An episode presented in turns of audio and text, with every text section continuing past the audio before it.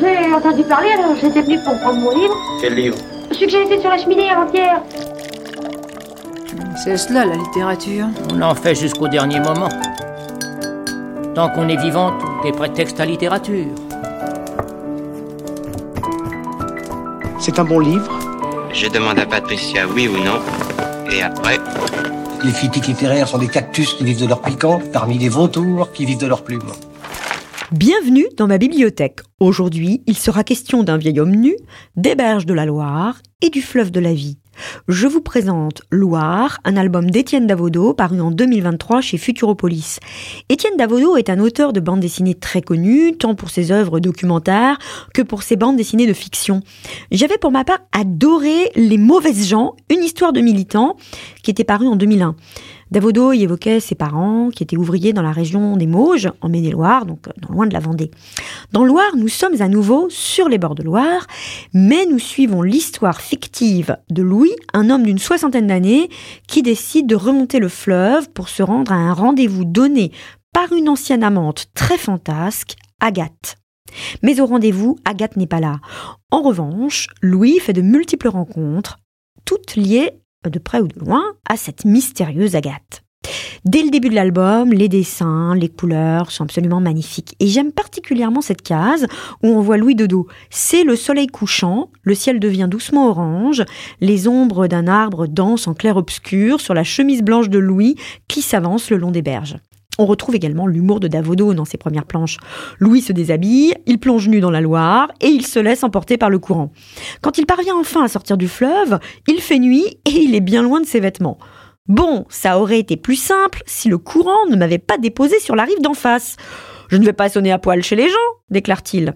Un panneau indique sa Savenière de kilomètres, et on a ensuite l'image surréaliste du vieil homme qui s'avance d'un pas dansant sur un pont entièrement nu dans la nuit, tout guillerait. Il est alors dépassé par les phares d'une voiture dont les occupants n'ont rien dû manquer du spectacle. Mais cette image n'est pas seulement comique, hein. j'y vois aussi euh, une nouvelle naissance et euh, une véritable communion avec la nature. J'ai du mal à choisir les planches que je pourrais vous décrire, tant il y en a de belles, de fascinantes même. Je garderai en tout cas en tête celle où se trouve un grand arbre au milieu d'un champ. Alors pour ma part, j'imagine que je ne suis pas la seule, hein. j'adore les arbres solitaires dans la campagne, j'y vois une présence rassurante et puis euh, un peu magique aussi. Dans cette case, l'arbre semble veiller sur les champs dorés et la forêt se perd au loin dans le soleil qui descend doucement sur la campagne. On retrouve Louis, quelques cases plus loin, assis sous cet arbre majestueux, regardant les étoiles en compagnie de Suzanne, qui elle aussi a bien connu Agathe, qui n'est toujours pas là. Loire, ce n'est pas seulement la description d'un fleuve, c'est également une histoire de rencontres et de liens qui se tissent au travers de la figure d'Agathe et de son absence. Louis retrouve par exemple Jalil, l'homme pour lequel elle l'a quitté il y a bien longtemps. Et j'aime beaucoup euh, cette case où les deux hommes se trouvent face aux berges de la Loire. Nous sommes en été, les herbes sont jaunies par la sécheresse, mais le fleuve et le ciel sont d'un bleu tendre, tandis qu'au loin s'étalent paresseusement les villages entre les bosquets et la forêt. Les deux hommes contemplent le fleuve, ou peut-être bien leur passé, leur vie. L'album est également traversé par des questions contemporaines, la ZAD de Notre-Dame-des-Landes, le retour à la Terre, le réchauffement climatique, et euh, oui, bah, il faut savoir qu'on peut traverser le fleuve à pied en certains endroits à présent. J'aime beaucoup hein, ce va-et-vient entre l'histoire de Louis et euh, les berges du fleuve. Je dis l'histoire de Louis, mais en fait, ce qui est à la fois curieux et intéressant, c'est qu'on en sait finalement assez peu sur Louis et sur les personnes qu'il rencontre. Ce vide, cette absence, laisse justement toute la place à la relation au fleuve euh, et à la nature. Dans une interview sur France Inter en octobre 2023, Étienne Davodo déclare ainsi le personnage principal de mon point de vue, c'est la Loire.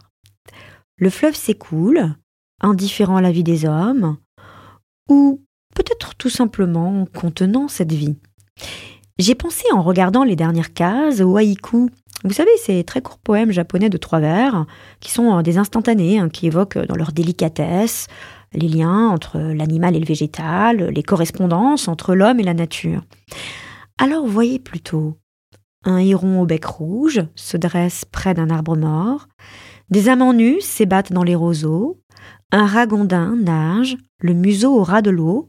Une libellule bleue se repose sur un brin d'herbe verte. Des enfants plongent dans le fleuve. Un pêcheur lance sa ligne au crépuscule. Et Louis contemple les oiseaux de mer qui s'envolent. Laissons-lui la parole dans la dernière case de l'album. Je voudrais penser comme un fleuve. Je vous conseille donc cette belle bande dessinée d'Étienne Davodo, Loire, parue aux éditions Futuropolis en 2023. Laissez-vous porter, laissez-vous emporter par le fleuve, et puis vous pourrez retrouver cette chronique sur urban-radio.com.